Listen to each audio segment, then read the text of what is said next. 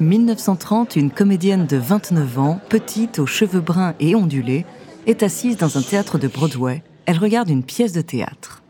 La jeune femme est si fascinée par la représentation qu'elle a l'impression d'être transportée dans un autre monde. Elle observe les acteurs avec admiration, subjuguée par leur capacité à donner vie à ces personnages imaginaires.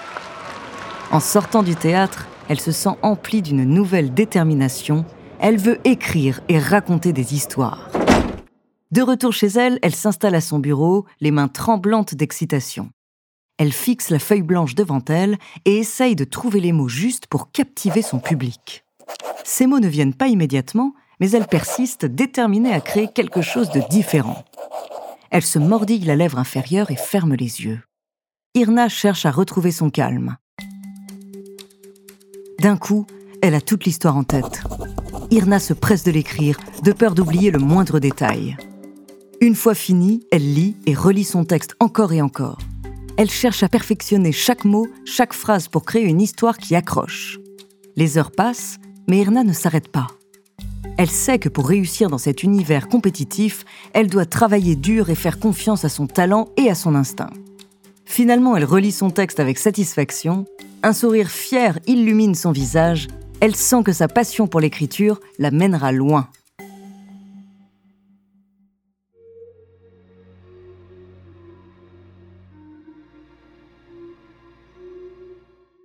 Bonjour, je suis Andrea Brusque, bienvenue dans True Story.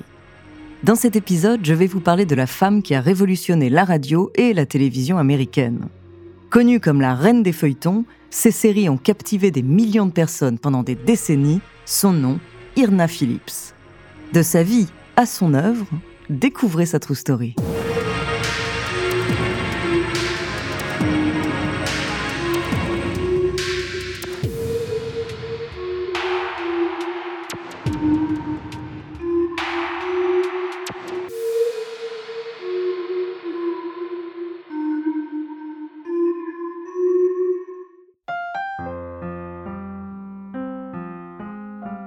Irna Phillips est née le 1er juillet 1901 à Chicago dans l'Illinois de William S. et Betty Phillips, tous deux immigrés juifs allemands. Elle est l'une des dix enfants de la famille et son père est décédé lorsqu'elle avait 8 ans. Sa mère se retrouve seule pour l'élever, elle et ses frères et sœurs. Enfant solitaire, elle trouve refuge dans les livres. Elle aime imaginer de longues histoires à raconter à son premier public, de simples poupées. À 19 ans, elle étudie le théâtre à l'université de l'Illinois. Là-bas, elle y rencontre un homme dont elle tombe follement amoureuse. Quelques mois plus tard, il l'abandonne alors qu'elle est enceinte. Malheureusement, cet homme lui a transmis une infection sexuelle, ce qui entraîne une fausse couche très douloureuse, la rendant stérile. Un traumatisme qui l'empêchera de fréquenter des hommes célibataires, car Irna a honte de devoir annoncer qu'elle ne peut pas avoir d'enfant. Malgré cette situation difficile, elle parvient à poursuivre ses études. En 1923, elle obtient un diplôme en éducation et elle commence une carrière d'enseignante. De 1925 à 1930, elle est professeure de théâtre à l'école de Dayton, dans l'Ohio. Malgré cette carrière plutôt classique, Irna est une femme ambitieuse qui n'hésite pas à prendre des risques pour atteindre ses objectifs. Car oui, Irna n'a pas oublié son envie d'être scénariste.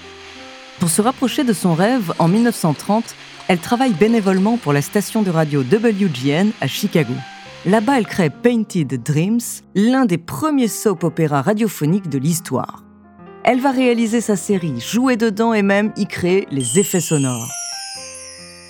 La série est un hommage à sa mère. Elle raconte l'histoire d'une veuve et de sa fille célibataire. Painted Dreams est un succès immédiat et sans précédent. Ambitieuse, Irna demande à WGN de vendre sa série à une chaîne nationale. Malheureusement, la radio refuse cette offre, mais Irna n'abandonne pas son rêve pour autant.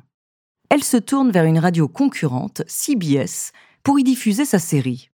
En 1932, Irna adapte Painted Dreams et crée Today's Children en gardant la même histoire et les mêmes personnages. Cependant, elle va effectuer quelques changements mineurs pour que WGN ne puisse pas demander les droits. Cette décision courageuse s'avère être un énorme succès pour Irna. Today's Children devient l'un des programmes radiophoniques les plus populaires de l'époque. Irna est malheureusement confrontée à la désapprobation de sponsors tels que Procter Gamble. La raison, ses personnages féminins. Irna n'écrit que des personnages de femmes qu'elle juge réalistes. Elle s'éloigne des représentations stéréotypées traditionnelles des années 30. À l'époque, les soap operas étaient des émissions commanditées par des fabricants de savons et de produits d'entretien comme Procter Gamble. Ils utilisaient ces émissions pour vendre leurs produits aux ménagères. Cependant, Irna Phillips ose créer des personnages féminins modernes et forts qui vivent des problèmes courants tels que l'avortement ou l'adultère. Bien que certains hommes trouvent ces personnages vulgaires et déplaisants, le public féminin adore pouvoir s'identifier à des personnages et à des femmes qui leur ressemblent.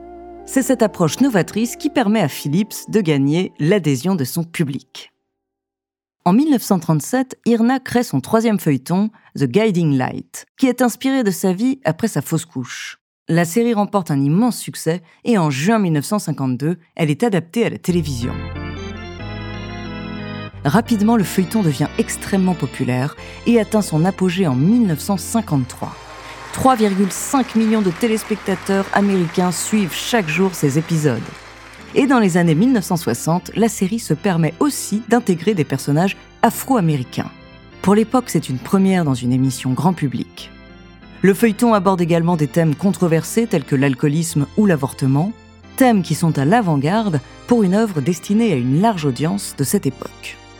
The Guiding Light a été diffusé pendant 72 ans de 1937 à 2009.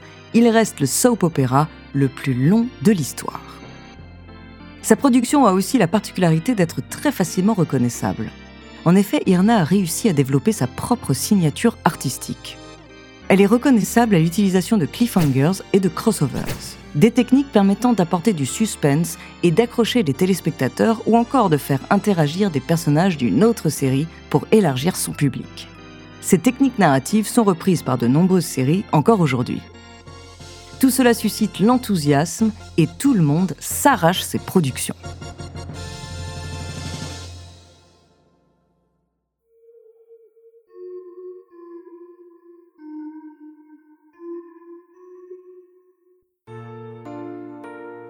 En 1956, Irna Phillips crée As the World Turns, une série qui devient l'une des plus regardées de son temps. Cependant, un problème vient entacher la production. Irna se lève de sa chaise, les traits tendus par la frustration. Elle s'approche du plateau où Hélène Wagner, l'actrice principale, est en train de tourner une scène. Son jeu d'acteur ne convient pas et c'est la troisième fois qu'Irna la corrige et lui montre ce qu'elle doit faire. Hélène refuse de l'écouter, la scène consiste juste à verser du café dans une tasse et pour elle, il n'y a pas de subtilité là-dedans. La tension entre les deux femmes est palpable et l'équipe de production assiste impuissante à la dispute qui se déroule sous ses yeux. Tout autour, les regards se croisent, les silences deviennent pesants, le temps se fige. Les échanges verbaux sont vifs, les gestes brusques, Irna et Hélène sont toutes deux déterminées à avoir le dernier mot. Puis la situation dégénère. Hélène s'emporte et d'un grand geste de la main balaie le contenu de la table. La vaisselle se brise. Pour Irna, c'en est trop. La tension atteint un point de rupture et la productrice décide de renvoyer l'actrice de la série. Les membres de l'équipe de production ne savent plus où se mettre, craignant que cela n'affecte la qualité de la série. Mais des représentants de Procter Gamble sont présents sur le plateau. Ils interviennent et obligent Irna à réembaucher Hélène, dont la présence dans la série est cruciale la productrice est furieuse. Elle estime que son autorité est bafouée. La tension ne retombe pas, bien au contraire, elle devient électrique, prête à exploser à tout moment. Au fil des années, Irna continue à écrire des intrigues passionnantes pour As the World Turns et d'autres émissions. En 1972, elle crée le personnage de Kim Reynolds, une jeune femme indépendante qui désire avoir un bébé. Pour concevoir son enfant, Kim séduit le mari de sa sœur. Cependant, le sponsor de l'émission, Procter Gamble, n'apprécie pas cet adultère. Irna refuse de retoucher son épisode. Elle est alors renvoyée de son poste de scénariste en chef. Malheureusement, quelques mois seulement après son renvoi, Irna Phillips meurt d'une crise cardiaque en 1973. Malgré son immense succès, Irna Phillips est souvent restée dans l'ombre de ses créations, préférant se concentrer sur son travail plutôt que sur la célébrité elle aura continué d'écrire des soap-opéras jusqu'à sa mort. Son dévouement à la narration réaliste et à la représentation précise des personnages a inspiré des générations de scénaristes et de producteurs. Desperate Housewives ou Un si grand soleil sont par exemple l'héritage direct du travail d'Irna. Malgré les obstacles qu'elle a rencontrés dans sa vie professionnelle et personnelle, Irna Phillips a su persévérer. Elle laisse derrière elle un héritage durable qui a transformé le paysage de la télévision. Sa créativité, sa ténacité et sa vision ont permis à de nombreuses histoires de vie de trouver leur place dans les foyers américains. Et c'est un héritage qui continue d'influencer l'industrie du divertissement